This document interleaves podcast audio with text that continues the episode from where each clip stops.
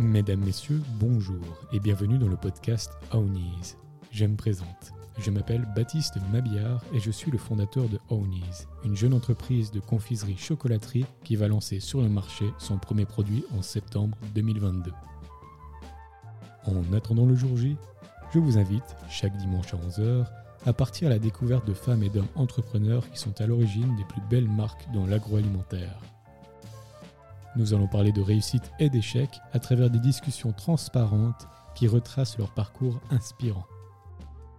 Si vous souhaitez être informé des nouveaux épisodes ou des avancées de ma marque Ownies, n'hésitez pas à vous abonner à ma newsletter via le site ownies.ch.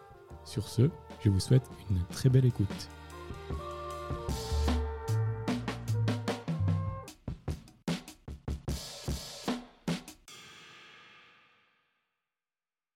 Bonjour à tous et à toutes et bienvenue dans le podcast Ownies. Aujourd'hui, on se retrouve pour un nouvel épisode où j'ai l'immense plaisir de recevoir Constance Legrain, de la directrice et fondatrice de Bipopcorn. Bonjour Constance, comment vas-tu? Hello, bien, merci et toi?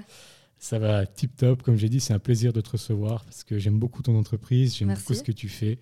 Est-ce que tu arriverais à te présenter assez rapidement? Alors, je m'appelle Constance Legrain, j'ai 32 ans, je suis originaire de Belgique euh, où j'ai grandi là-bas jusqu'à l'âge de 6 ans. Et puis après, je suis venue ici avec euh, mes parents et puis ma petite sœur. J'ai fait euh, mes études donc dans le canton de Vaud et puis mes études supérieures à l'école hôtelière de Lausanne. Et après euh, l'école hôtelière, je suis partie euh, en Allemagne habiter une année à Wiesbaden, près de Francfort. Et en rentrant, bah, j'ai fondé euh, ma société. Ok, donc tu es née en Belgique, tu as passé ton enfance là-bas. Comment s'est passée l'enfance de la petite Constance en Belgique? Génial, génial. j'ai des grands-parents donc, qui étaient du côté de mon papa qui étaient indépendants, qui étaient pépiniéristes. Et euh, du coup, j'étais vraiment. Euh, j'ai grandi là-bas tous mes étés, mes week-ends. Et puis, c'est vrai que c'était euh, juste le paradis pour les enfants, c'était la liberté. Donc, on faisait un peu ce qu'on voulait. On a appris à faire du tracteur avant même de savoir marcher. on passait notre temps dans les poulaillers, dans les champs. Quand on avait faim, on se servait simplement sur les arbres. donc, c'était incroyable, toujours du monde. Et puis, de l'autre côté, du côté de ma maman, bah, j'avais un grand-père qui était travaillait dans une sucrerie, qui fabriquait justement la cassonade, qui était passionné de gastronomie. Et du coup, voilà, il y avait des pièces entières remplies de livres et je pensais que aussi grâce à ça que je suis tombée un peu dans le côté euh, gastronomique. Et puis justement, après, il y avait aussi déjà un penchant pour l'entrepreneuriat, puisque quand tu étais petite, euh, tu vendais du jus d'orange euh, porte à porte. du coup, je vendais pas du jus d'orange, mais c'est vrai que je vendais avec ma sœur, on s'installait toujours un petit stand dans la cour, parce que c'était vraiment en Belgique, il y, avait une, il y avait une cour avec la maison et puis le bureau. Puis les clients, ils arrivaient dans la cour. Et puis là, on installait, nous, une petite, euh, une petite roulotte. Et puis on vendait bah, soit les fraises, soit les œufs. Donc on faisait déjà la marchande. Alors pas avec du popcorn, mais par contre, j'avais déjà, euh, je pense, euh, cette fibre peut-être entrepreneuriale sans le savoir. Euh. T'avais quel âge à peu près quand tu tenais ce petit... Ce petit shop, alors j'avais, je sais pas, 5 ans je dirais, quand je tenais le petit shop. Donc je pense que les gens, ah ils, trouvaient ça mignon, donc ils achetaient les œufs même si on n'en avait pas besoin. Et puis après, bah, quand je suis arrivée en Suisse, je me rappelle aussi avec des amis, des fois on passait les week-ends à ramasser du petit bois, à trouver des objets, puis on faisait du porte-à-porte. Et puis c'était pas vraiment pour les sous, c'était juste parce qu'on aimait bien le contact, puis on trouvait ça marrant de, de, jouer au vendeur. Quoi. Donc, euh, donc je pense ouais, que j'ai déjà peut-être euh, développé la fibre quand on était petite. Et puis cette proximité avec la nature, justement, où tu dis tu pouvais aller voir les, poules, prendre les œufs, si tu avais faim, tu allais manger une pomme, justement, c'est aussi quelque chose qui avait fait partie, je pense maintenant aussi, de l'ADN de Bipopcorn. C'est l'importance qu'on porte sur les aliments qu'on utilise pour faire les produits et tout ça. Tout à fait, ouais. C'est vrai que j'ai toujours eu la chance de manger des produits bruts qui venaient directement du jardin. Euh, j'ai vu surtout le dur labeur que c'était de travailler euh, justement euh, la terre et de valoriser justement le patrimoine. Et en fait, c'est vraiment quelque chose que j'ai voulu développer au sein de l'entreprise. C'est des valeurs qui sont hyper, qui me sont proches et chères. Et puis, donc, je ne sais pas si tu l'avais dit, désolé, mais à quel âge tu es revenu en Suisse? J'avais 6 ans. 6 ans, hein, donc oui, c'était assez, assez court en Belgique. Donc après, tu es revenu donc en Suisse. Où est-ce tu es revenu à Lausanne quelle Alors, en fait, je suis venue donc, euh, à Lausanne pour le travail de mon père. Euh, on est resté là pendant deux ans. Et le gap, euh, là, c'était dans la ville on Oui, on était au centre-ville, on était à Ouchy. Trop de chance. Ah oui, donc le gap, justement, de passer de la. De la ben, clairement, avant, où il y avait les œufs, les poules et tout ça, Aouchi. Ouais, alors C'est pas le- que ouais, C'est pas, le flon, mais.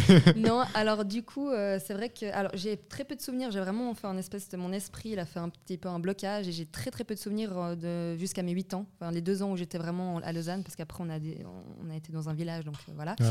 Euh, c'était mieux pour moi. Et j'ai vraiment fait un peu, euh, j'ai pas trop de souvenirs. Je sais juste que mes parents m'ont dit que j'avais beaucoup pleuré parce que j'avais toute ma famille qui était restée en Belgique, dont ma grande sœur. Ouais, Et j'imagine. du coup, j'ai eu un peu de peine. Et puis, ils m'ont dit, voilà, si t'avais pleuré une semaine de plus, on serait rentré en Belgique. Mais bon, après, j'ai arrêté de pleurer. Et puis, ma vie euh, en Suisse a commencé. Je, suis- je pense que c'est le meilleur choix qu'ils aient fait, c'est de venir en Suisse, quoi. Oui, et puis après, quand tu as été dans ce petit village, ça allait mieux parce que tu avais aussi de nouveau ce recontact avec la nature et tout ça. Totalement, on était C'était quoi le nom du petit village? Alors, Valère-Sorance, pas Ah, très sexy. je connais pas. c'est près de la région yverdonoise. Et c'est vrai que bah, on avait euh, une maison avec jardin. Et puis, en fait, on avait fait. euh, tous mes amis, en fait, il y avait sept villas à la suite, et puis les sept villas, on était tous amis, tous au même âge, les enfants. Puis on avait vraiment euh, découpé en fait dans la haie des espèces de passages secrets. Puis tous les soirs et les après-midi, bah, on- après l'école, on se retrouvait dans ces passages secrets, puis on allait d'une maison à l'autre. Donc oui, j'étais de nouveau, euh, je pouvais de nouveau vivre dans la nature, un peu comme un enfant sauvage, quoi. C'est incroyable hein, quand même, comme ça apporte euh, ces villages, l'ambiance villageoise. Oui. Enfin, moi qui suis né en Valais et qui ai passé toute ma, une grande partie de ma vie là-bas, c'est pareil dans les villages comme euh, par exemple Grimilzois. C'est Ah là, oui, je connais bien. ouais. c'est là où je suis né. Bah, C'était pareil, il y avait une très grande euh, ambiance euh, villageoise entre. bon, il y avait toujours un peu euh, politique et tout ça, Oui. mais les enfants on s'en foutent de la politique. Oui. Et on est là, on va jouer le foot et tout ça. Et je pense que c'est quelque chose. J'ai jamais été en ville, je sais pas si c'est pareil, mais on a la. Je pense que c'est une chance quand même. De Ah, je pense être- que c'est un, c'est vraiment génial pour les enfants de grandir euh, à la campagne. Vraiment. euh, Et puis ta, ta scolarité, justement, comment ça s'est passé? Tu étais plutôt une élève studieuse, tu étais plutôt euh, turbulente tu- Euh, alors, euh, ouais, c'était pas si facile que ça. Du coup, j'étais hyper active quand j'étais petite. J'avais aussi le syndrome de, hum, de l'attention.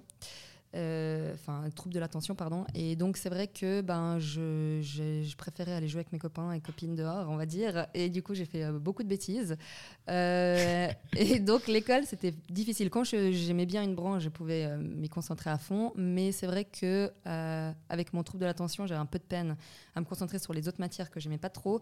Donc c'est vrai que j'étais un peu euh, fainéante. J'ai toujours passé euh, toute mes, ma scolarité, mais j'avais toujours la moyenne. J'étais pas une bonne élève ni une mauvaise, mais j'étais dans la moyenne. Je faisais ce que je devais faire et puis après j'allais dehors, quoi. Et puis du coup, donc tu avais cette école obligatoire. En Valais, c'est toujours différent, comment on dit On dit c'est le cycle d'orientation. Oui. Ici au canton de Vaud, je sais plus comment ça s'appelle. Alors t'as le gymnase. Le gymnase, voilà, Ouais. c'est ça. Puis après le gymnase, donc euh, Après le gymnase, du coup, j'ai- je savais que je voulais faire bah, l'école hôtelière de Lausanne. Donc euh, je suis partie une année en Angleterre pour approfondir l'anglais puisque c'était une, condition pour pouvoir faire partie de, enfin entrer dans à l'école hôtelière. pourquoi l'An- l'Angleterre? Pourquoi pas, par exemple, il y a beaucoup de gens qui font aux États-Unis, en Nouvelle-Zélande, en Australie. Oui, alors. Mais c'est vrai que euh, l'Angleterre, c'est aussi logique. hein, mais Alors c'était plus proche et puis en fait, euh, enfin mes parents étaient plus rassurés en fait que Ah je ouais. parte plus proche.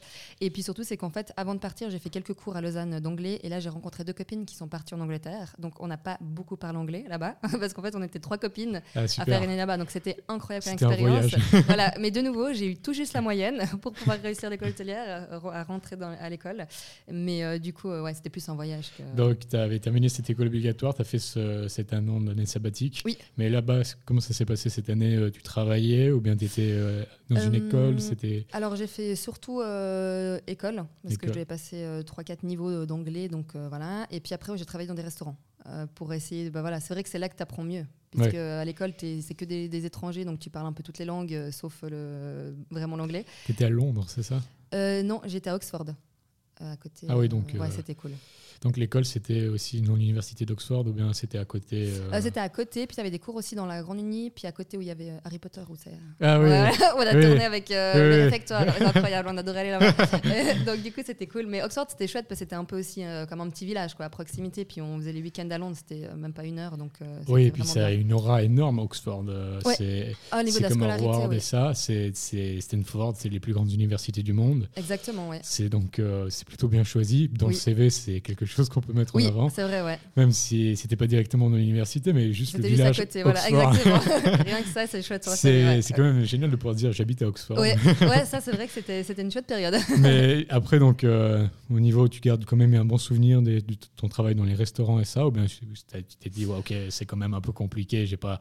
Enfin, déjà à ce moment, tu t'es dit, j'ai pas vraiment envie d'avoir de patron, ou bien. Non, alors pas du tout. Euh, ça, c'est vrai que cette envie d'être. mon- J'ai pas jamais eu envie d'être ma propre patronne. C'était pas vraiment l'idée de base. Simplement que la seule chose dont j'étais certaine, c'est que je voulais ouvrir mon restaurant. Hmm. Euh, et dans ma tête, c'était pas l'idée de, voilà, d'avoir mes horaires à moi, c'était simplement l'idée d'être dans la gastronomie, d'être euh, dans cette émulation. Et euh, du coup, j'ai vraiment fait l'école hôtelière dans cette, dans, cette démarche-là pour ouvrir un resto finalement, bah voilà, les hasards, les rencontres ont fait que j'ai pas fait de restaurant pour l'instant. Euh... Ça devait être un restaurant gastronomique ou plutôt. Oui, alors au début gastronomique, donc j'ai après j'ai travaillé, j'ai fait beaucoup de stages depuis l'âge de 15 ans. Je fais des stages, je travaille parce que mes parents ont voulu nous apprendre les valeurs du travail euh, et de l'argent, donc ils nous ont obligés tous les étés à travailler, ce qui était très bien. Et du coup, ben, j'ai très vite su ce que je voulais faire ou pas faire.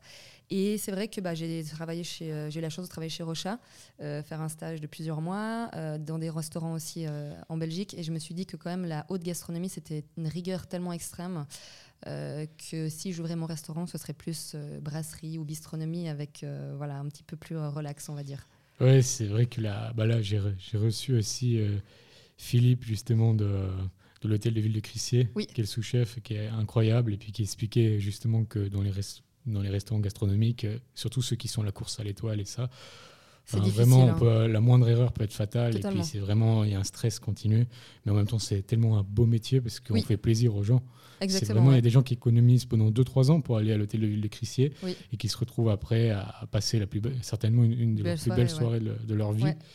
donc, euh, je comprends l'envie d'ouvrir un restaurant. Et puis, justement, après, donc, tu finis cette année sabbatique, tu rentres, là, tu es prise euh, juste, juste à, l'EHL, du coup, euh, qui est quand même une très, très grande école avec une très grande renommée. Mhm. Donc, ça devait être tu avais quand même une certaine, euh, une certaine, comment dire, euh, tu étais super contente et tout quand tu as appris. Ouais, ouais c'est vrai. Alors, je me rappelle les, journées d'introduction qui sont un peu, un peu stressantes parce que du coup, euh, bah, tu as des entretiens par d'autres élèves, tu as des petits jeux de rôle, etc. Et donc, c'est vraiment juste à la fin, quelques mois avant de rentrer dans l'école, que tu sais si tu es pris ou non. Donc, en plus, tu n'as pas vraiment le temps, si tu pas pris, de trouver un plan B. Mais j'étais hyper heureuse. Et puis c'est vrai que bah, c'est une école de vie, hein, avant tout. C'est vrai qu'il n'y a même pas 20% des personnes qui finissent l'école qui restent dans la restauration ou l'hôtellerie parce que c'est un métier difficile. On nous fait des stages dans ce milieu-là aussi au début pour bien nous dégoûter. Et puis du coup, euh, voilà, c'est un métier de passion. Donc euh, ouais, franchement, c'est une expérience incroyable. À refaire, je referais exactement la même chose au niveau de l'école. C'est combien d'années déjà? Alors c'est 4 ans. Tu n'es pas obligé de faire la première année, mais moi je l'ai faite. puis la première année, c'est génial parce que c'est vraiment comme tu vois dans les films. Donc, on t'apprend euh, à découper euh, un poulet, euh, à tenir un restaurant pendant deux semaines, à nettoyer des toilettes. Enfin, tu fais vraiment tout, quoi. Le, seul problème, c'est la situation de l'école, oui. qui est clairement dans un trou. Alors, c'est bien développé parce que maintenant, bah, tu as le métro et le bus. Mais du coup, en fait, ils t'obligent, entre guillemets, à apprendre à dormir sur le campus. Mais en hiver, c'est une catastrophe. En hiver, c'est catastrophe. Mais après, imagine quand même que tu es 3 4 000 élèves, tous coincés ensemble, avec à l'intérieur des bars, euh, des, t'as tout en fait. Donc en fait, tu vis un peu en autarcie et puis c'est juste génial. Oui, c'est vrai. Euh, et tu vois, quand on voit le campus de l'UNIL ou de l'EPFL à côté du lac, il y a le ah centre de sport de Dorigny, il y a les moutons qui broutent de l'herbe devant. C'est. Ouais, ça donne envie. Encore le PFL, ça fait très Mordor, très brut. Euh, il n'y a pas d'arbres. Mais il y a la situation Saint-Sulpice et tout ça qui est incroyable. Mais là-bas, EHL, c'est Ouais, non, c'est compliqué. Puis en plus, on fait des heures assez difficiles, surtout au début. Donc en fait, tu es obligé d'être sur le campus. Puis après, on allait tous, dans les autres années, on prenait un appartement pas en ville. Et là, après, c'est vrai que les dernières années, tout le monde était en ville, puis on s'en fichait de faire une demi-heure de trajet parce qu'on voulait juste être à proximité de la vie euh, externe, en fait. Donc euh, voilà, mais ouais, non, l'expérience, elle était fantastique. Mais du coup, en fait, à HL, donc, tu apprends vraiment, comme tu as dit, tout. Couper un poulet, nettoyer les toilettes et gérer un restaurant.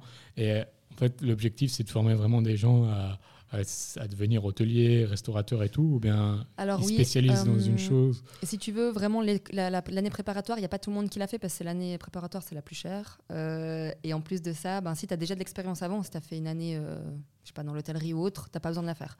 Donc il y a beaucoup de gens qui arrivent en année directe, directement en année 1. Et puis du coup, l'année préparatoire, c'est vraiment plutôt esprit de camaraderie. Tu es un peu en camp, tu finis à 2h du mat, tu commences à 7h, tu as mal aux pieds, tu souffres ensemble, tu fais la fête ensemble, donc c'est hyper cool.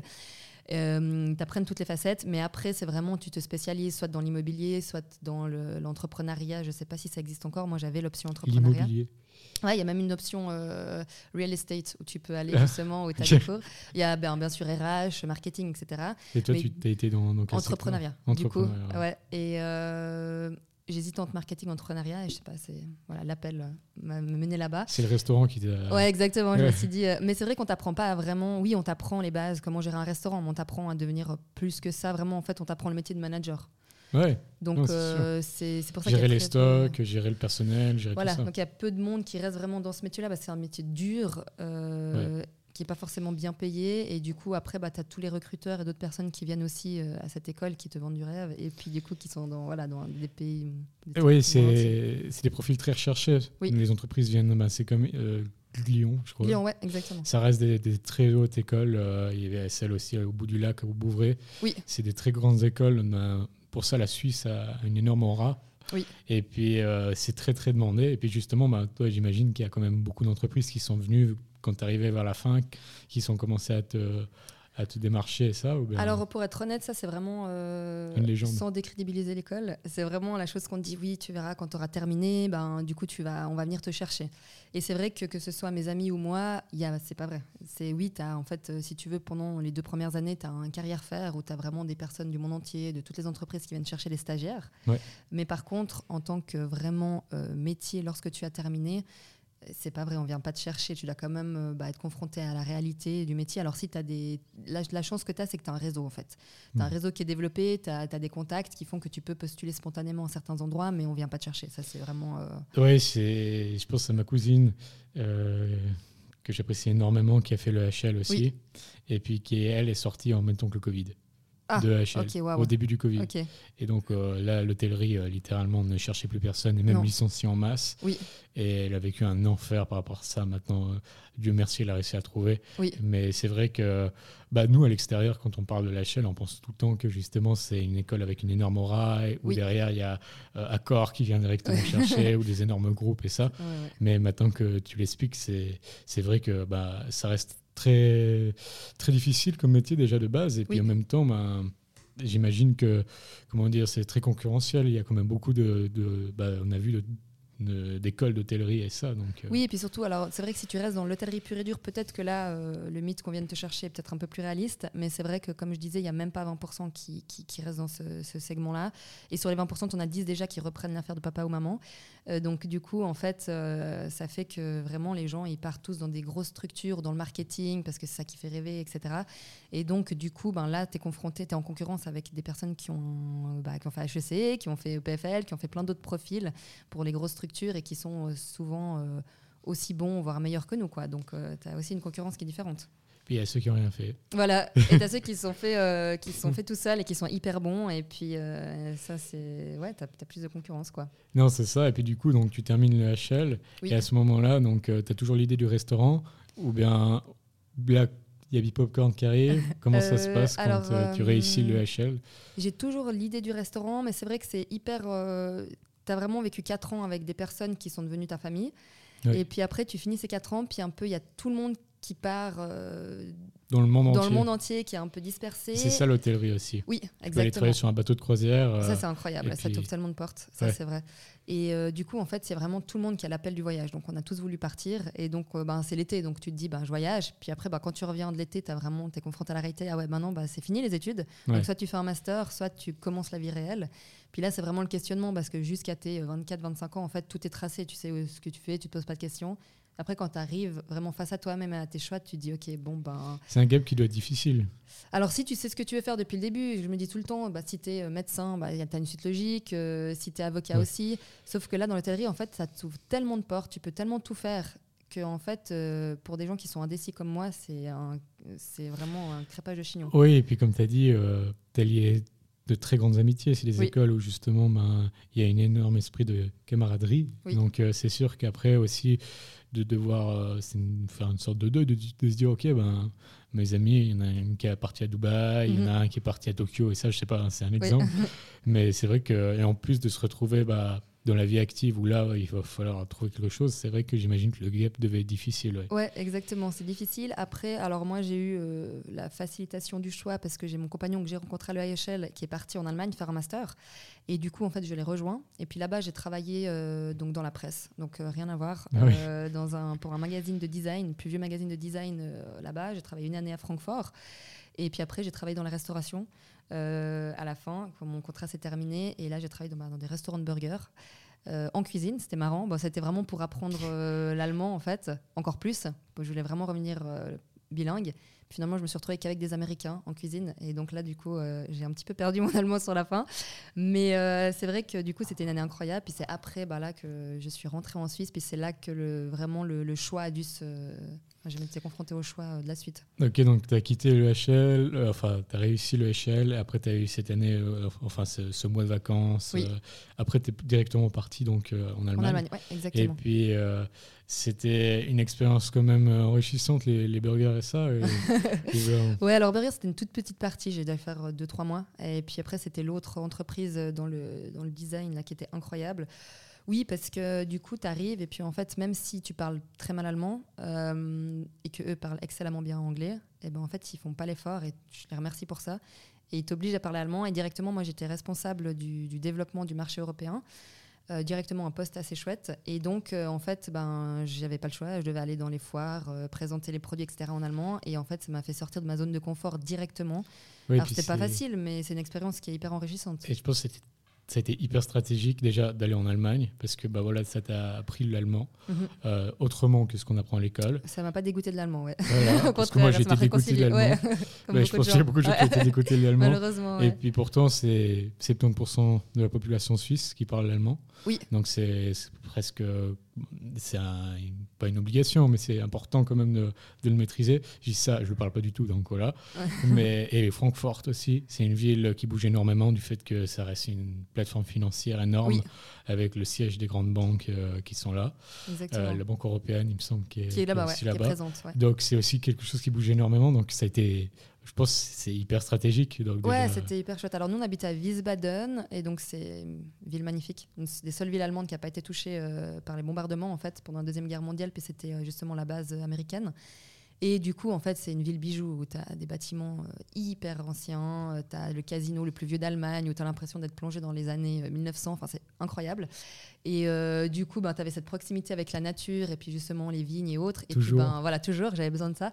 Et après, ben, travailler euh, la journée euh, à Francfort, ou une ville qui est en pleine effervescence, qui est bourrée de, d'étudiants et puis de, de, jeunes cadres dynamiques. Donc, c'était hyper chouette, ouais.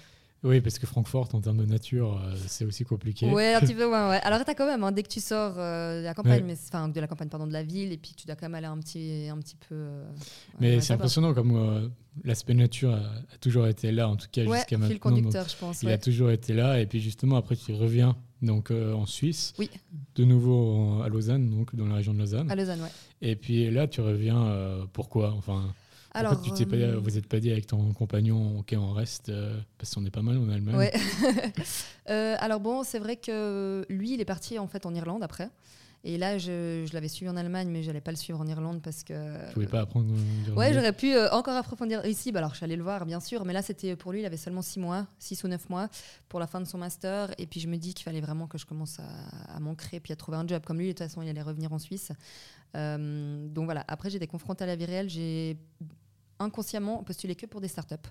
Euh, et puis c'est vrai que ben, j'étais confrontée au fait que quand c'est pas ta startup, bah, tu as des conditions qui sont vraiment. Euh, bah, au début, euh, voilà, tu, quand c'est ta mmh. startup, tu es prêt à travailler gratuitement, mais quand tu travailles pour quelqu'un d'autre au début, bah oui, c'est formateur, mais au bout d'un moment, tu as aussi envie d'avoir un vrai travail, surtout quand tu es plus chez papa maman puis que tu as un loyer à payer.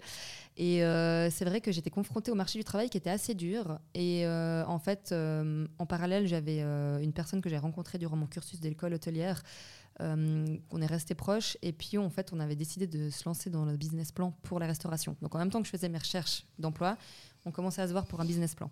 Donc c'est un peu comme ça que j'ai un peu dérivé euh, dans mon propre projet.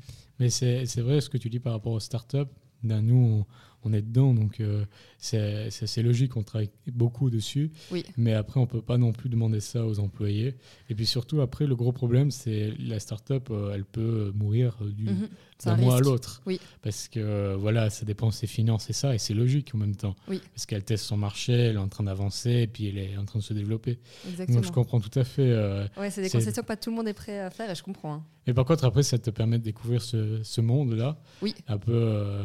Je sais pas si justement tu as bossé dans des startups qui ont permis de voir vraiment l'envers du décor, les levées de fonds et tout ça, ou bien si justement c'était plutôt une startup où étais exploité euh, Alors, c'était plus, euh, ouais, plutôt le côté où tu étais exploité, malheureusement.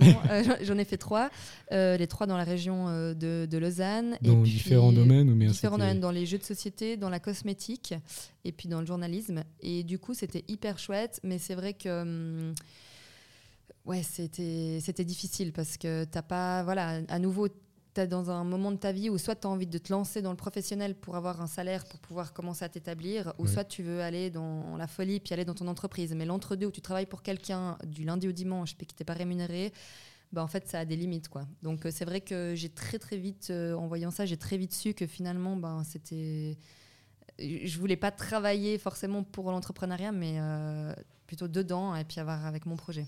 Ok, donc là, à ce moment-là, tu fais ce business plan avec. oui mon associé de l'époque euh, pour un restaurant à Lausanne. C'est ça. Et puis, donc ce restaurant, il s'est fait ou pas? Non, pas encore. Alors en fait, ce qui est ah, pas encore. non, alors j'aurai un restaurant un jour, pas avec lui, mais du coup j'aurai un restaurant un jour. Euh, donc là, c'est marrant, c'est que ben, du coup, durant mes voyages aux États-Unis, en Irlande, etc., j'ai vraiment découvert la culture euh, du popcorn, euh, qu'on mange à toutes les sauces, jour et nuit. C'est vraiment plus que les chips, plus que les fruits, plus que les légumes. Et du coup, en fait. Qui est un aliment incroyable d'ailleurs. Désolé. Le, tu dis le popcorn Le popcorn, oui. Ouais, c'est chouette. Ouais, comment il est fait? Ouais, excuse-moi. Ouais, non, non, on pourra, on pourra en parler C'est vrai que c'est hyper intéressant, honnêtement. Et du coup, ben là, en fait, on avait un meeting pour se voir pour faire le business plan. Et puis, en fait, on est les deux arrivés. Moi, j'étais partie en Irlande en Islande. On arrive à ce meeting, puis on est deux, on avait un paquet de popcorn à la main. Et du coup, là, on s'est regardé, puis on s'est dit, OK, c'est pas une coïncidence. Et on s'est dit, euh, on a commencé à parler popcorn, on a tripé là-dessus. Et puis, en fait, euh, on commence à faire des recherches, en s'intéressant vraiment aux produits et pas juste au paquet qu'on avait trouvé dans un magasin à l'étranger. on s'est dit, en fait, il y a vraiment quelque chose à faire. Et en fait, on a totalement laissé tomber cette histoire de, de, restaurant. Puis en fait, on a vraiment pris cette opportunité, entre guillemets, bah, voilà, ça a un peu tombé dessus. Puis on a vu ça comme un hasard. Et puis vraiment, c'est à ce moment-là qu'on a décidé de se lancer dans l'aventure des popcorn. Donc en fait, Bipopcorn est né comme ça. Et il est né de deux personnes. Donc, oui, euh, alors voilà. C'est donc, euh, vous étiez deux cofondateurs. Oui. Et au moment où donc, euh, vous avez dit, OK, c'est parti, on part.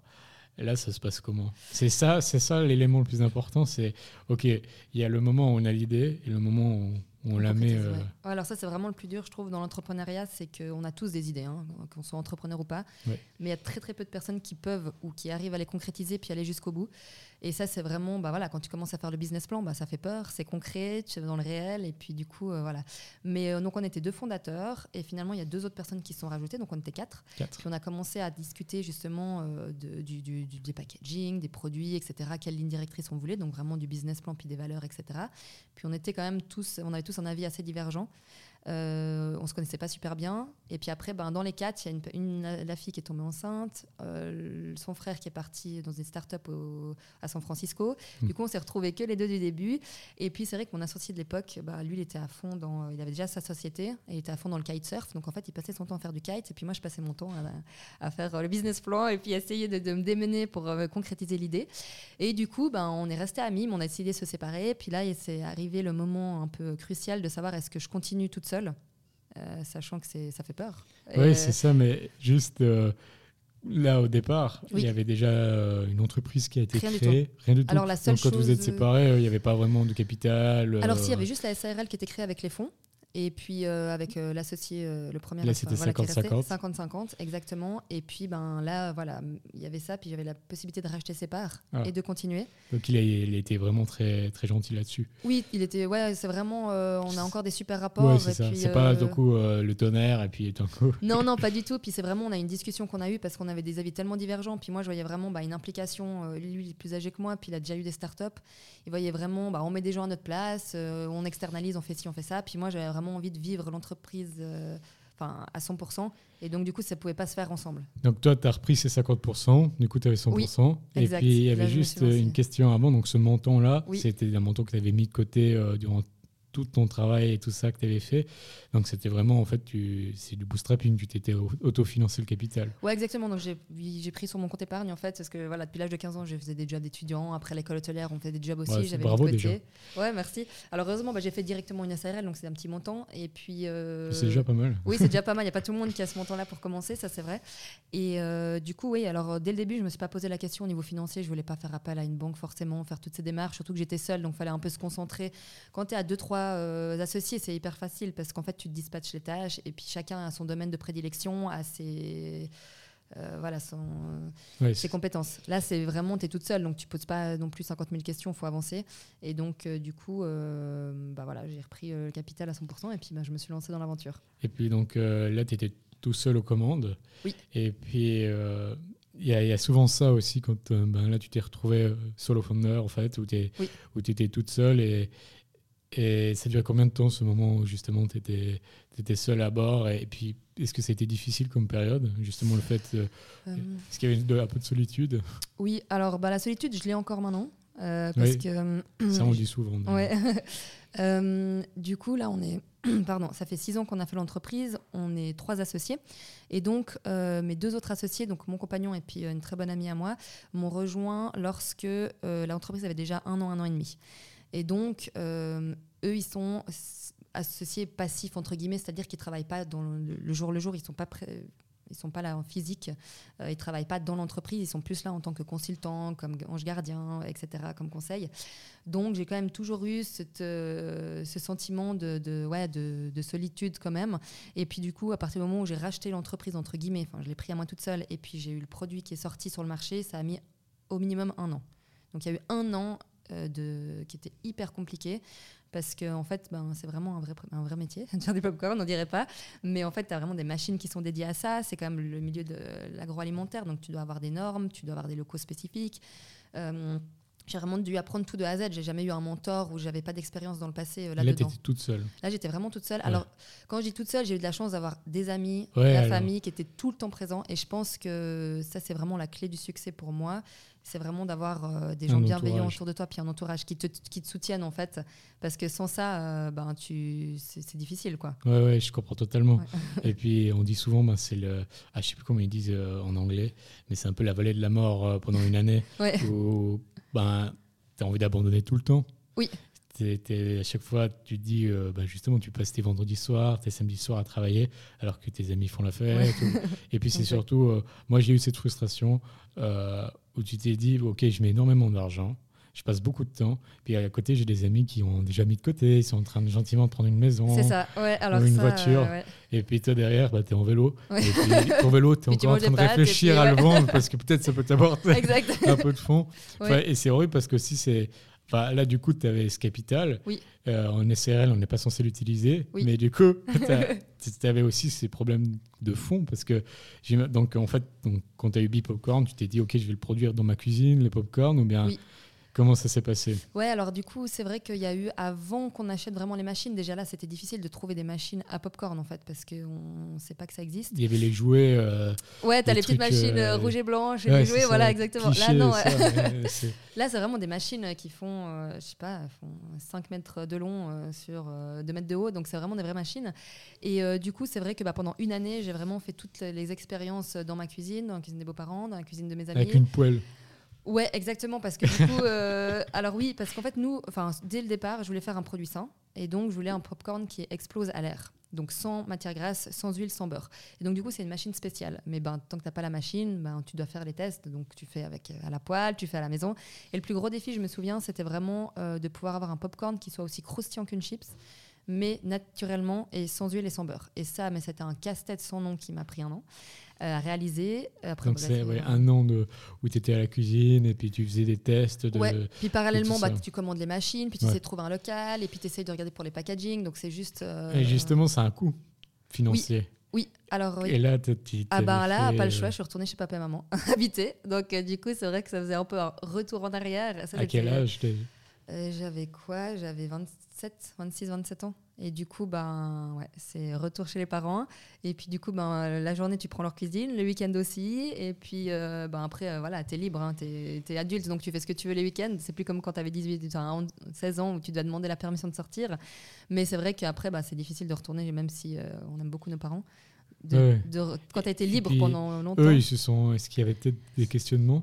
Oui, alors eux, ils étaient contre. Enfin, ma maman, non, elle m'a tout de suite soutenue. Mais c'est vrai que mon père, qui vient du milieu euh, multinational, euh, qui a fait une carrière là-dedans, il voulait absolument que ses filles fassent des études. Ma soeur a fait HEC, moi, école hôtelière, qu'on fasse des bonnes études et puis qu'on finisse euh, manager dans une multinationale. ils voyaient que ça pour nous. Ils comprenaient pas qu'on fasse autre chose. Mais je pense que ton parcours, c'était aussi.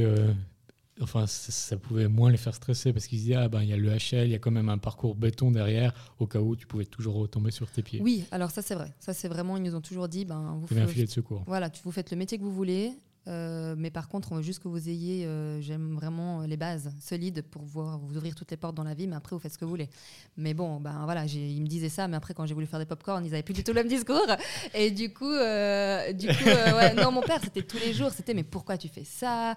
Mais on t'a payé une école super chère pour que tu fasses du pop-corn, mais quelle idée et donc voilà. Alors maintenant, j'en rigole parce qu'ils travaillent les deux dans l'entreprise avec moi. Euh, donc en fait, ils trouvent ça génial. Mais c'est vrai que c'était un parcours hyper difficile parce qu'en fait, tu as un peu, comme tu dis, tu as tout le monde qui fait carrière, qui met de l'argent de côté. Toi, tu as vidé ton compte épargne, tu habites chez tes parents, tu as 27 ans. Ah, c'est vraiment la vallée de la mort. Ah mais vraiment et du coup tu te dis mais euh, est-ce que je fais le bon choix? Et tous les jours c'est des problèmes t'as Ah oui. jamais en fait tant que t'as pas le produit qui est physiquement là tous les jours c'est que des Et problèmes puis, tu as l'énorme euh, peur qu'est la trésorerie. Oui. Et ça, c'est. C'est- Enfin, c'est la chose la plus horrible au monde. C'est celle qui fait pas dormir la nuit. C'est celle qui fait des crises d'angoisse. C'est ça. C'est quand justement, euh, encore c'est pire quand tu commences à avoir des employés. Oui. Euh, mais c'est celle où, bordel, désolé du terme, mais j'arriverai pas à, la fin du mois à payer euh, le loyer ou bien à payer quoi que ce Ouais, soit. c'est des, c'est des problématiques réelles en fait. Tu dis, bah, est-ce que ça vaut la peine que je sacrifie euh, tout mon argent si à la fin du mois je peux même pas me payer mon loyer quoi? C'est exactement. c'est- J'adore euh, parce que c'est- exactement ce que moi je vis, c'est exactement ce que tout le monde vit. C'est, c'est, je peux difficilement imaginer autrement, à part si d'un coup tu reçois 10 milliards sur ta table. Ouais, Je peux difficilement passer outre cette, cette, cette cette situation. étape, ouais. Euh, même Google, euh, même Facebook, même Airbnb, ça a duré 10 ans. Donc, euh, Oui, c'est vrai, ouais, ouais, c'est un parcours de longue haleine. ouais, donc, toi, voilà, tu étais dans la cuisine de tes parents, tu faisais ces tests sur un Oui. poêle. En plus, tu avais mis le niveau haut parce que tu avais des, des règles très strictes par rapport à l'utilisation des produits et tout ça, Oui. qui du coup fait la qualité du produit. Mais voilà, sur le moment, il faut faire les tests. Mhm. Et puis, moi, quand tu, tu me dis ça, bah, je me dis, mais c'est vrai qu'à la base, c'est que souvent des ingénieurs en agroalimentaire qui savent exactement euh, doser les produits et ça. Exactement, ouais. Toi, tu as dû vraiment apprendre sur le tas, en fait. Oui, puis c'était vraiment presque de la chimie parce que comment faire un produit, non mais vraiment croustillant, sans matière Dans une grasse, cuisine. dans une cuisine. Et puis surtout, c'est que après, ben, quand tu as les machines, ben, c'est chouette, tu fais à la maison, tu fais par 10 grammes. Puis quand tu as des machines, tu vas faire 2-3 kilos, en fait, tu te dis, tu recommences tout à zéro. Ouais, c'est ça. Et euh, c'est vrai que moi, l'élément déclencheur vraiment qui a fait que j'ai pu réussir, et puis je les remercie encore maintenant, c'est vraiment que j'avais appelé bah, le duo créatif, qui sont coachs mondiaux de pâtisserie, qui ont une, hum, une pâtisserie incroyable à la Tour de Paix. Et je les ai appelés, je les ai appelés aussi le chef, euh, le sous-chef d'Anne-Sophie Pic à l'époque. Donc j'ai appelé plein de chefs, puis je leur ai dit vraiment euh, bonjour, je m'appelle Constance, euh, je vais faire du popcorn. Euh, Est-ce que vous seriez d'accord de me recevoir parce que j'ai des questions? Et en fait, le sous-chef d'Anne-Sophie Pic et le duo créatif, les deux en fait ont une réaction hyper positive en disant mais c'est incroyable et tout. Et là, je me suis dit, ok, en fait, c'est un vrai projet, je peux vraiment me lancer là-dedans. Et en fait, dès le début, ils m'ont soutenu. Et donc, c'est eux, je me rappelle, le duo créatif pendant une année, tous les lundis, ils avaient congé. Donc, ils travaillaient du lundi au dimanche. Voilà, le lundi, ils venaient chez moi et ils faisaient les tests avec moi. Et ça, je les remercierai jamais assez parce que eux, ben, ils étaient. euh, ils, ils- Ils- ils- ils maîtrisent le Ils chocolat. avaient la connaissance, ouais. Et que des choses que je n'avais pas et puis que j'allais pas me former. Enfin, voilà, c'est des pâtissiers de base, donc en fait, ils maîtrisent tout ça que je maîtrise pas. Ah, bravo, en tout cas. euh, Ouais, bah ouais, euh, franchement. bravo à sans- toi de les avoir contactés aussi. Ouais, bah c'est vrai qu'au bout d'un moment, en fait, tu peux pas faire tout seul. Enfin, il faut, faut, faut pas se leurrer. Tu peux Ouais. tout seul, tu, tu vas nulle part. Et c'est les euh, ingrédients, le chocolat, c'est très dur à travailler, c'est Oui. les températures, le caramel, c'est la chose la plus horrible au monde. Oui. Donc, il y y a- enfin, en tout cas, en boulangerie-pâtisserie, même en étant boulanger-pâtissier, on Déjà ratait là, une fois sur ouais. deux le caramel et ça, bah, à cause des, des températures très strictes. Oui. La pâtisserie, c'est au milligramme près. C'est très Ah, différent que la boulangerie où là, c'est très barbare. Mais la- la- Oui. Et donc, euh, là, moi, je peux que te dire bravo de t'être entouré justement de ces gens qui t'ont beaucoup aidé. Ah ouais, c'est grâce à eux. Ça, c'est vrai que j'ai pu. euh, Et donc après, avancer. petit à petit, tu es arrivé, mais avais, tu t'étais penché sur une première gamme de, de popcorn, un premier arôme, c'est ça Oui. Ou bien il y en avait déjà plusieurs Alors non, on avait euh, quatre parfums à la base, euh, des parfums assez classiques. Et après, bah, en fait, si tu veux, tu as l'idée, puis après, bah, tu as la conception, et puis tu as trouvé les fournisseurs. Et ça, c'était le plus dur. Mais, C'est euh, quel arôme Juste vanille Alors non, alors les premiers c'était choc. Alors c'était pas les plus les plus classiques. C'était curry colombo citron jaune. Donc Ah ça, ouais. plus ouais, Super classique. audacieux. Ouais, alors là du coup c'est le plus audacieux. D'ailleurs c'est celui qu'on c'est soit t'aimes soit t'aimes pas. hein. Donc euh, il y a vraiment euh, très tranché la vie. Sel fou et herbe, un peu plus classique du coup. Chocolat café et chocolat blond et citron vert.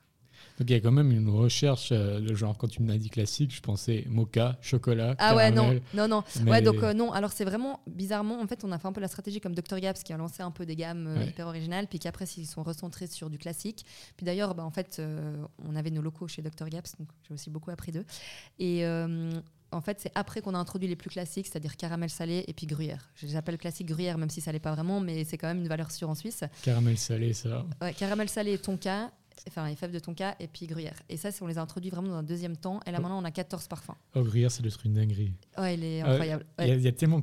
Enfin, tu me disais gruyère, je pense raclette aussi. c'est- Il y a Ouais. tellement de, de- de choses qui peuvent être faites, c'est incroyable. Voilà, on a Etiva piment d'Espelette, on a Etiva Rebib, on a tête de moine. Enfin, vraiment, t'as pas vraiment Tête de de. Ouais. Ça, c'est trop. ouais. ça, c'est vraiment cool parce que t'as vraiment, t'as pas de limite en fait. Avec le popcorn, les limites qu'on s'impose nous, c'est avoir des produits 100% bruts, naturels qu'on va Et chercher chez le fournisseur. Popcorn, popcorn. Non.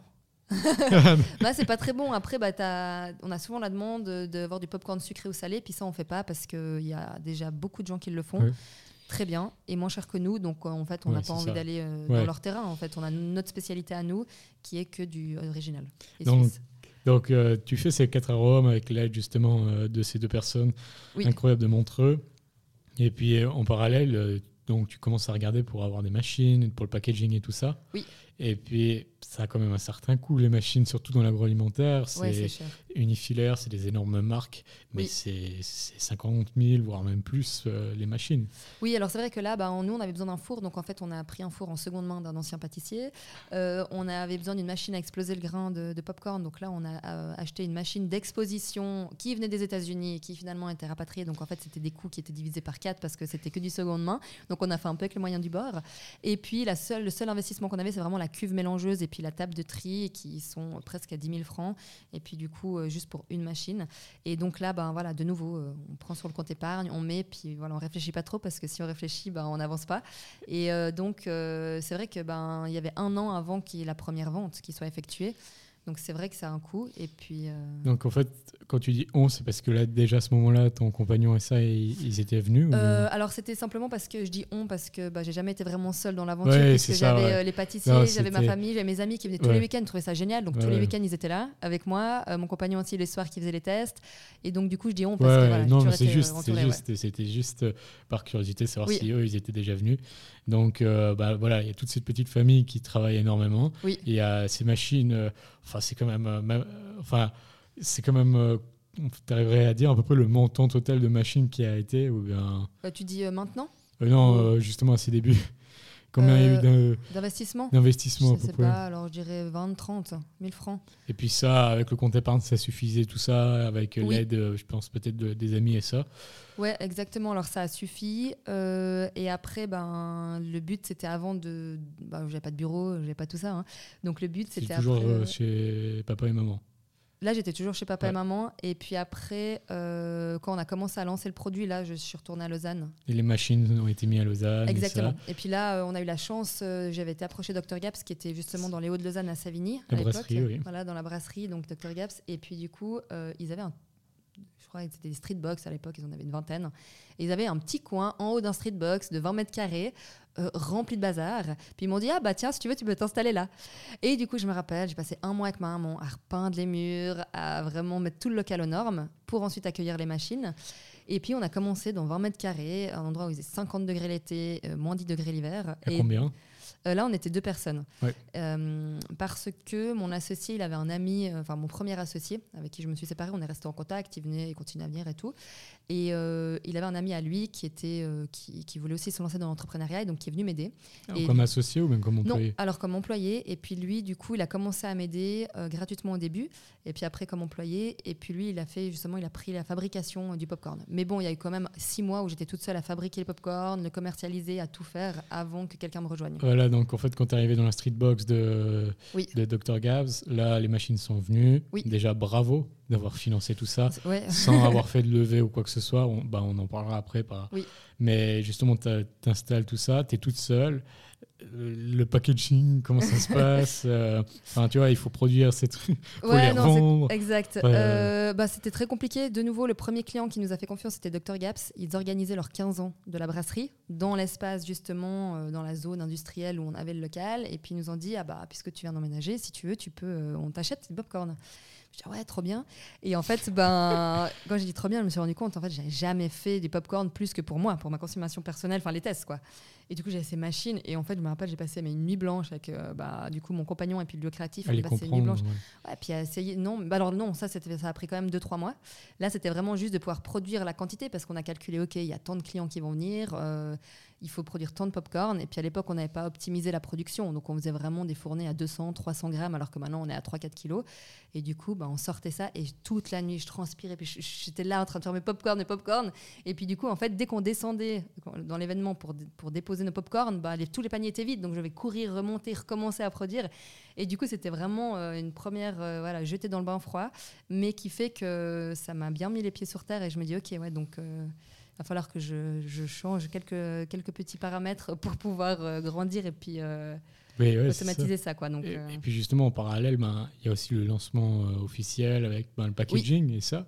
Oui. Et là, c'est quand même, tu le fais toi-même ou bien est-ce que tu vas le... Alors, euh, packaging, c'était très compliqué parce qu'on a reçu des packaging qui finalement euh, n'allaient pas parce qu'il y avait une transmission de goût. En fait, Euh, on avait pris des packaging transparents et en fait, bah, les popcorn, ils avaient une espèce de goût de plastique au bout d'un mois.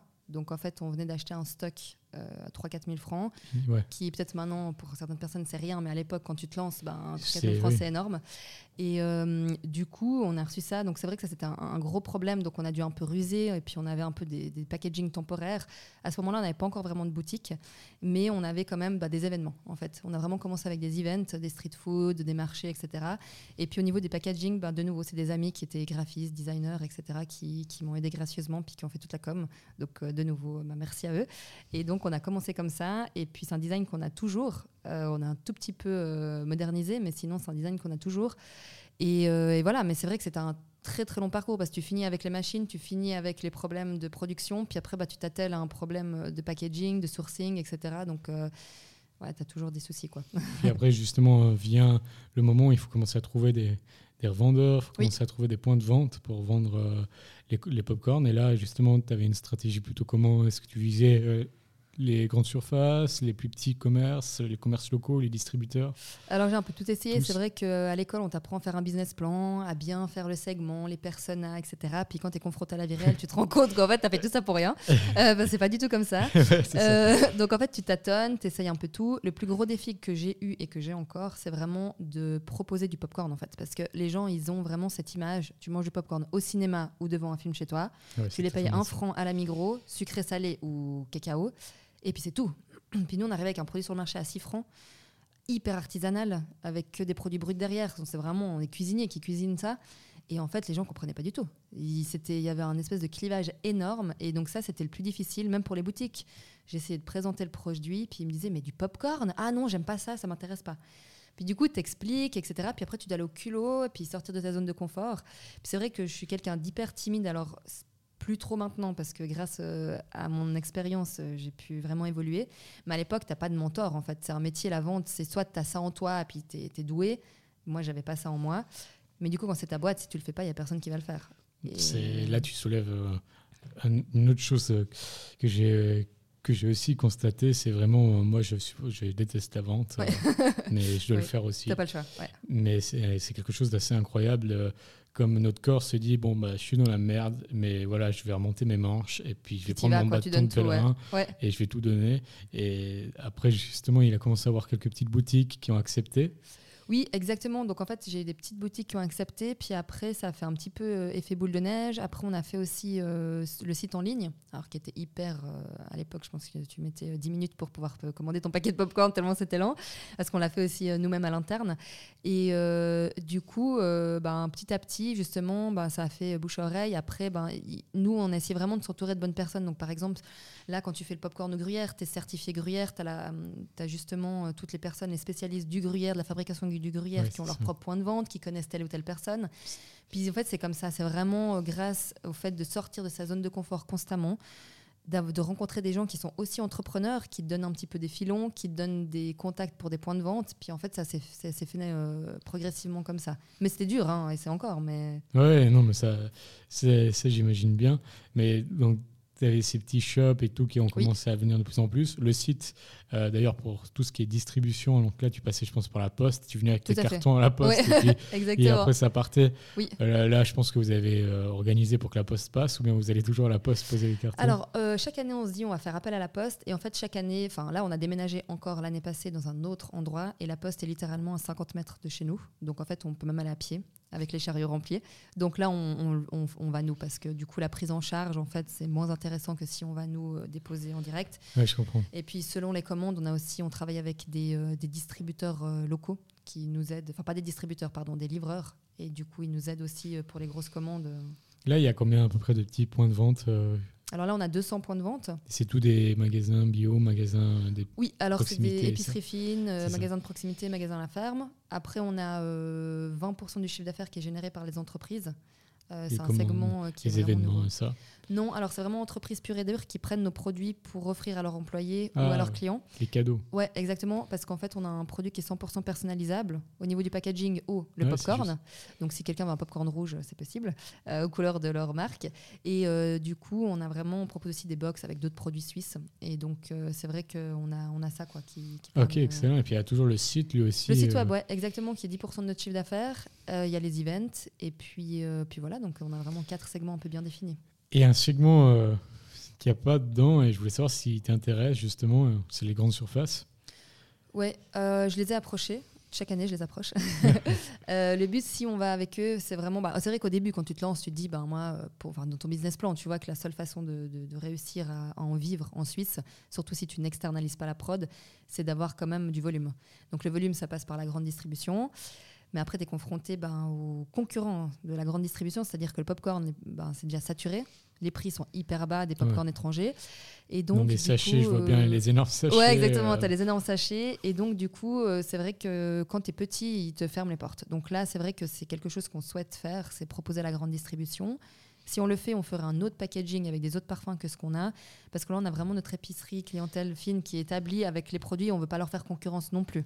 Après, souvent, il y a beaucoup de gens, quand ils lancent des produits haut de gamme, ils vont pas forcément dans la grande distrib parce que justement, euh, ça peut pousser après les prix vers le bas. Mhm. Et puis, du coup, euh, c'est pas vraiment compatible si derrière on utilise des ingrédients qui sont chers déjà de base. Donc, euh, c'est vrai que ça, c'est un peu l'inconvénient de la grande distrib.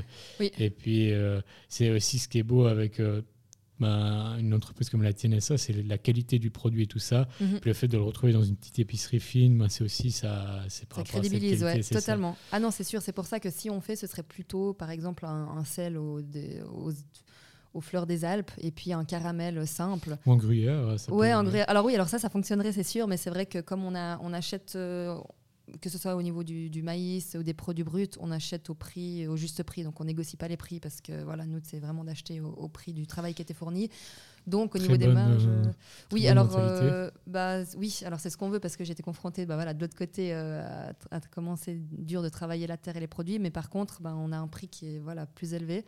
Puis pour la grande distrib, c'est vrai que c'est pas notre but ultime parce que pour l'instant, bah, on a encore plein de choses à faire avec nos partenaires. Mais s'il y a la possibilité un jour, avec un produit qui soit plus simple, plus accessible à tous, eh ben, c'est quelque chose qu'on garde dans, notre tête. Et puis il y a un point, c'est le site internet. Lui, par contre, il peut avoir un potentiel qui est assez fou. Parce qu'on dit toujours, quand on ouvre un site internet, on s'ouvre au monde entier. C'est vrai. Donc euh, c'est vraiment, littéralement, il peut avoir un gars en Inde, il tombe sur le site, il peut commander. Si après, euh, il y a la devise et tout ça qui change, mais il peut commander. On voit euh, avec les, les Planzer, les UPS et tout ça, on peut clairement euh, faire des livraisons à l'international. Est-ce qu'il y a quand même une envie de développer un peu aussi le, le canot de vente par le site et ça? Oui, alors comme je disais, comme ça représente que 10% de notre chiffre d'affaires, c'est vraiment. Enfin, c'est un produit, le popcorn, c'est en fait, on regarde un film, on veut du popcorn tout de suite on voit le popcorn, on le veut maintenant. Et c'est vrai que ben, comme on n'est pas référencé dans la grande distribution, ben, les gens doivent vraiment faire l'effort d'aller chercher notre produit, de le commander en ligne, et ils le reçoivent 3-4 jours après. Et puis 3-4 jours après, tu n'as plus forcément envie du popcorn que tu avais envie à 3 jours. Et donc, du coup, ça, c'est vraiment une limite qui fait qu'on aimerait beaucoup développer le site web pour avoir un produit qui soit livré le lendemain. Et surtout, qui soit accessible pour toutes les personnes qui n'ont pas de petite épicerie fine chez elles. Donc il y a un énorme potentiel. Par contre, pour l'étranger, alors on a beaucoup, ben, la Belgique, parce que c'est mon pays de cœur, mais euh, on a beaucoup de possibilités d'aller en Belgique, en France, on a beaucoup de demandes. Le problème, c'est qu'actuellement, les prix d'envoi sont exorbitants. Donc quand j'envoie deux paquets de popcorn ou 30, c'est 40 euros l'envoi. Donc, du coup, c'est vrai que ben, les Ouais. gens euh, qui payent déjà 6 francs le paquet, ils vont pas en plus payer 40 francs. Et nous, on va pas pouvoir répercuter ces coûts. Non, mais c'est de la folie. Donc, c'est vrai que pour l'instant. euh, Il on faudrait avoir une succursale sur place ou qui reçoit les stocks et qui après. euh, Exactement, il ouais. faudrait faire quelque chose de différent. ou bien sous-traiter à une. Oui. Ou un distributeur, ou voilà, c'est vraiment une idée. Ou bien euh, être vendu au Carrefour, dans les magasins à l'extérieur. Voilà, ouais. Mais c'est vrai que sur Internet, là, c'est trop compliqué. Ouais, ouais, Pour c'est l'instant. assez logique en même temps, Mais, ce que tu dis. Mais oui, on va, on va tendre vers euh, cette direction. Et puis on, ben, on arrive gentiment à la fin, bah, même si je pourrais parler pendant 10 heures, mais, mais par rapport, euh, il y a une chose qui me, où je me questionne, c'est justement tu as voulu internaliser tout de suite la production. Oui. Et tu n'as pas externalisé, ou justement, euh, on dit souvent on externalise pour limiter les charges et les Mhm. coûts d'a- d'acquisition des machines et ça. Est-ce que, qu'est-ce que tu en penses de ça? Euh, alors, c'est vrai qu'avec le recul, euh, je pense que c'est une très bonne idée euh, d'externaliser. Là, nous, on l'a pas fait parce que ben, c'était un produit qui était vraiment nouveau. Oui, on est les ça. seuls à le faire en Suisse, Oui, en fait. Alors maintenant, il y a des autres concurrents, mais euh, qui arrivent gentiment. Mais sinon, on était les seuls à le faire en Suisse. Et comme nous, notre valeur, c'était 100% suisse, que ce soit du maïs au gruyère, au sel, au sucre, tout. Bah, en fait, on se voyait mal externaliser, faire produire en Allemagne, après faire venir avec des camions, etc. C'était pas du tout nos valeurs. Mais après, c'est vrai qu'avec le recul, maintenant, je me dis, ben, c'est quand même des investissements. Là, on vient de racheter une autre machine à plusieurs centaines de milliers de francs. C'est quand même euh, des investissements. euh, au début, tu, tu- tu galères parce que tu les utilises une fois par semaine. Alors, quand tu as, plein de de production, tu te dis, bah oui, ça vaut trop la peine. Mais sinon, au début, c'est vrai que c'est des risques qui sont énormes à prendre, des caches à sortir. Et puis, euh, et puis voilà. Donc, moi, j'étais obligée de le faire parce qu'il n'y avait pas d'autre choix. Et Ok. puis que j'ai pas trop réfléchi. Au bout d'un Ouais, moment, en fait, tu te dis, au bout de six mois, quand tu, tu trouves personne, tu te dis, ben, je me lance moi. Quoi. Ouais, et puis c'est logique ce que tu dis parce qu'en Suisse, ben voilà, on a, ben, si tu veux faire du fromage, tu peux trouver encore euh, euh, de sous-traiter dans des fait. fromageries, des bières, ben il y a beaucoup de brasseries et ça, Euh, des biscuits aussi, ainsi de suite. Mais c'est vrai que le popcorn, ben, je connais mal ce marché, mais maintenant que tu le dis, et puis après, on sait qu'il y a la Food Valley en Italie, mais voilà, après il faut accepter de sortir de la Suisse. Et puis dans ton cas, ton produit il était Swiss made, donc euh, Exactement, ça n'aurait pas suisse, été en lien avec mes valeurs. ouais. au final, c'était assez logique que, que tu achètes des machines. Et puis justement, bah là, euh, au jour d'aujourd'hui, Bipopcorn, c'est c'est combien d'employés à peu près? Alors aujourd'hui, c'est, on est à 6 employés. On a une croissance de 50% chaque année depuis 2017. Donc ça, c'est génial. Euh, on continue notre, euh, notre petit bout de chemin. Donc le but, c'est d'avoir au minimum deux personnes en plus chaque année au niveau de la croissance. Et puis là, on va attaquer le marché suisse alémanique. Des gens qui sont autant à la fabrication des popcorn qu'au bureau et tout ça Oui, alors on est trois en bureau et puis euh, trois en production. Et puis à Noël, comme on fait 50% de notre chiffre d'affaires en fin d'année, on double en fait le comme, personnel. ouais, comme souvent. Ça, Voilà, ouais, comme, euh, ouais, comme beaucoup d'industries. c'est c'est excellent. Bah, déjà, moi, je peux que te féliciter. Parce merci. que t'as- enfin, ce qui m'impressionne le plus, et moi je suis très admiratif, c'est le bootstrapping. C'est le fait d'imaginer une entreprise et de l'autofinancer, Oui. de la faire monter tout seul sans avoir besoin, parce qu'on est au jour d'aujourd'hui, je sais pas ce que tu en penses, mais on est à la course des levées de fonds, Totalement. où c'est qui lève le plus, surtout dans des pays comme la France ou les États-Unis, on n'en parle pas à San Francisco. c'est- ouais, c'est un, vraiment ouais. euh, où limite ça devient un- une obligation presque de Oui. lever. Et puis au final, ben, on a la preuve à travers ton parcours qu'on peut faire euh, une entreprise dans l'agroalimentaire sans lever. Alors ça, ça a quand même un coût oui, bien parce sûr. que tu as travaillé avant, c'est l'argent qui tombe pas du ciel. Mhm. Mais euh, ben, aujourd'hui, tu as une super entreprise avec six employés et ça. Et puis tu n'as pas littéralement 300 000 fonds dedans qui Non. décident du jour et de la nuit. Euh, non, maintenant on arrête ça parce que c'est plus intéressant et ainsi de suite. Tu vois. Exactement. Non, c'est vrai que ça, c'était. euh, Il n'y a pas de bon ou mauvais choix, je pense. Nous, on a fait la croissance organique. On, tout ce qu'on gagne, on réinvestit à 100% dans l'entreprise. Ce qui nous permet d'avoir une croissance hyper maîtrisée, hyper stable, mais par contre très lente. Donc c'est vrai que si tu as des concurrents qui Ouais, arrivent face ça. à toi, c'est un peu dangereux. Mais par contre, ben, quand tu es tout seul, tu n'as pas le choix. En fait, si j'avais décidé de faire la course à justement lever de fonds, en fait, c'est le serpent qui se mange la queue parce que tu as des dépenses, donc du coup tu dois relever des fonds chaque année. Et en étant seul à bord, entre guillemets, bah, tu, je peux pas me permettre de prendre le temps de passer mon, journées à faire des, des Et pitchs. puis, il y a quand même, des fois, il y a, y a des bons business angels et ça, Oui. qui sont vraiment. euh, qui veulent ton bien, mais il y en a beaucoup qui cherchent quand même le profit à ressortir Alors, euh, ouais, oui, oui, avec surtout ça, euh, ouais. des multiples et ça. Exactement. Et puis, euh, ça peut aller à l'encontre de ta vision. Oui. Ça peut aller à l'encontre, ben, au bout d'un moment, non, écoute, on va faire la production en France parce qu'on peut voilà, le gagner de faire diviser par 5 voilà, le ouais. prix. Exact. Non, euh, je pense, euh, en tout cas, as fait, en tout cas, pour moi, c'est assez incroyable ce que tu as fait. Et justement, ben, on arrive euh, à ces deux dernières questions. Oui. Et c'est toujours un peu les mêmes. Euh, la première, c'est comment tu vois Bip, Bip, Bipopcorn, pardon, j'ai un petit bug, Bip, Bipopcorn. C'est compliqué. c'est euh, compliqué, ouais, les gens départ. peine à le dire. Bipopcorn, c'est Ouais, ouais, c'est Comment normal. tu, la, tu vois cette entreprise dans 10 ans?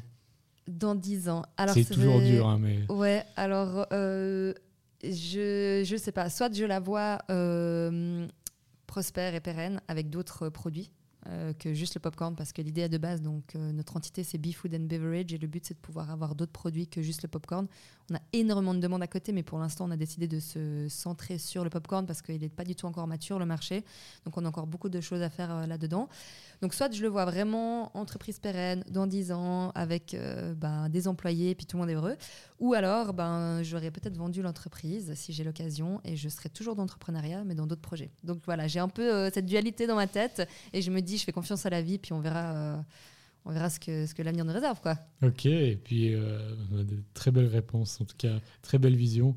Et puis la, la dernière question, ben, comme je te l'ai expliqué, moi-même, euh, je vais aussi me lancer euh, dans l'agroalimentaire. Ouais, c'est je vais top. lancer mon entreprise dans la confiserie-chocolaterie avec un produit normalement, si tout va bien, qui devrait sortir en septembre 2022. Ah, Donc c'est tout bientôt. Ouais. Non, là, je suis en train de stresser. le là. stress, ouais, le, le monte là, je pense. Je suis, je suis comme le canard, tu vois. T'es là, t'es, t'as sa tête en haut, il est là, tranquille comme ça, en train de barboter, mais enfin dessous, il y a pédale à qui, fond, ouais. qui vont à fond. Euh, belle image. Et, puis, est-ce que tu as un, un conseil à me donner? Euh, reste passionné, bah, je pense que c'est vraiment la clé du succès. Et puis, euh, bah, quand t'as- je pense quand tu as des downs, il faut vraiment savoir s'entourer pour remonter, comme, comme tu fais là, enfin voilà, reprendre de l'expérience des autres, parce que je trouve que on- tout seul, on est un peu bête. Alors que quand tu partages les choses, en fait, il faut se dire que tout le monde est passé par là, par où tu passes. Mais c'est vrai que si tu n'en parles pas, tu te sens seul. Alors que si tu partages, bah, en fait, euh, ça va tellement plus vite parce que les gens sont bienveillants normalement, pas dans partout, mais en tout cas euh, dans le food, là, les gens que je rencontre, ils sont bienveillants. Puis du coup, le fait de partager ces expériences, c'est juste, euh, ça te fait gagner du temps et puis c'est de l'énergie. Enfin, c'est incroyable. Donc entoure-toi bien et puis euh, ben voilà ça. Moi, je vois vraiment l'entrepreneuriat comme un marathon. Il Ouais. faut être ultra endurant parce que tu as l'ascenseur émotionnel absolument tous les jours. Ouais, totalement. Voilà. Donc un jour tu vas arrêter, puis l'autre jour euh, tu te vois euh, sur une île aux Bahamas. Et donc du coup, ben, ça, donc du coup ça c'est vraiment, euh, il faut être hyper endurant. Pour moi, c'est pas, tu dis, c'est pas, une course, c'est un marathon. Et du coup, ben, tant que tu crois à ton idée, puis que tu es passionné, dès que tu vois les gens, en fait, ils le ressentent. Et en fait, tout est naturel. Il y a tellement de similarités avec l'alpinisme, euh, l'entrepreneuriat, Ouais, c'est incroyable parce que quand on monte une montagne, euh, il y a vraiment des hauts et des bas. D'un coup, il fait super beau, puis d'un coup, il pleut. Et puis jusqu'au moment où on est au sommet, euh, on, à chaque fois, on se dit est-ce que je peux continuer? Non, j'ai Mhm. abandonné. Il y a peut-être ce pierré où je peux glisser et ça. Oui, Enfin, ouais, c'est incroyable. C'est vrai que c'est très similaire. Et puis, euh, en tout cas, bah, écoute, c'est un très bon conseil. Merci beaucoup. Bah, merci Et à toi de m'avoir invité. C'était un grand plaisir et bravo encore pour ton parcours, pour cette magnifique entreprise qui est Bipopcorn. Cette fois-ci, je l'ai dit Voilà. Sans fourcher. Et puis, j'invite tout le monde vraiment à aller acheter sur le site en ligne des produits dégustés, aller dans les boutiques, consommer euh, de manière excessive parce que c'est euh, Parce que c'est bon pour la santé. parce que c'est bon pour la santé, parce que c'est suisse, parce que c'est incroyable. Donc vraiment, euh, bravo Constance pour tout ça. Et Merci. merci d'être venue en tout cas. Merci à toi, puis ben, bonne, euh, bonne suite euh, avec euh, Bah, J'espère que je te faire déguster euh, le ouais, produit. j'espère aussi. Et puis, bah, merci à vous tous, en tout cas, d'a- d'avoir écouté cet épisode qui était très enrichissant, qui était très positif et qui donne vraiment envie d'entreprendre. Et puis, comme tout le temps, on se voit la semaine prochaine pour découvrir un nouveau parcours dans l'entrepreneuriat. Merci d'avoir écouté et puis à tout bientôt. Vous venez d'écouter Aounis, un podcast qui retrace le parcours inspirant des femmes et des hommes qui forgent le monde de l'agroalimentaire. Si vous avez apprécié cet épisode, n'hésitez pas à vous abonner et à le partager autour de vous. Vous pouvez également être informé de l'avancée de ma marque de confiserie chocolaterie Aounis en vous abonnant à la newsletter disponible sur le site aounis.ch. Merci et à dimanche prochain pour un nouvel épisode.